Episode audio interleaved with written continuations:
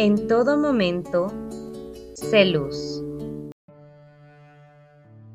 Todo estaba saliendo perfectamente. Había encontrado un buen ritmo en mi trabajo, mi entrenamiento y nutrición habían mejorado bastante, además de poderme inscribir en un curso de capacitación profesional, lo cual me llenaba de mucha energía y entusiasmo.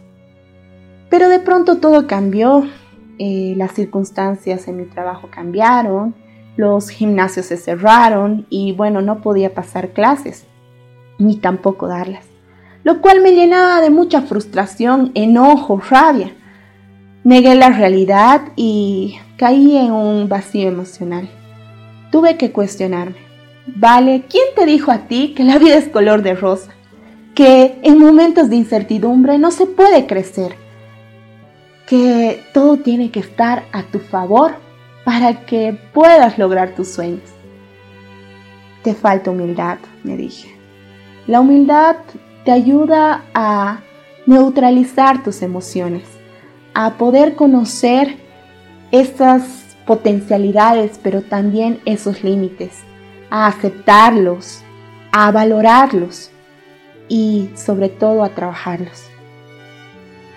Es de esa manera como puedes surgir en medio de la frustración, porque en momentos difíciles es donde realmente descubres de qué estás hecho cuáles son esos talentos, esos dones, esas habilidades que tú tienes para desarrollarlos y que se conviertan en una mejor versión de ti.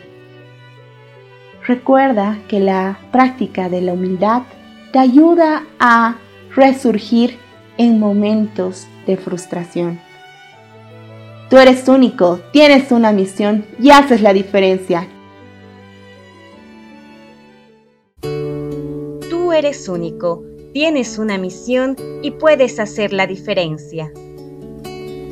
Hazme un instrumento de tu paz.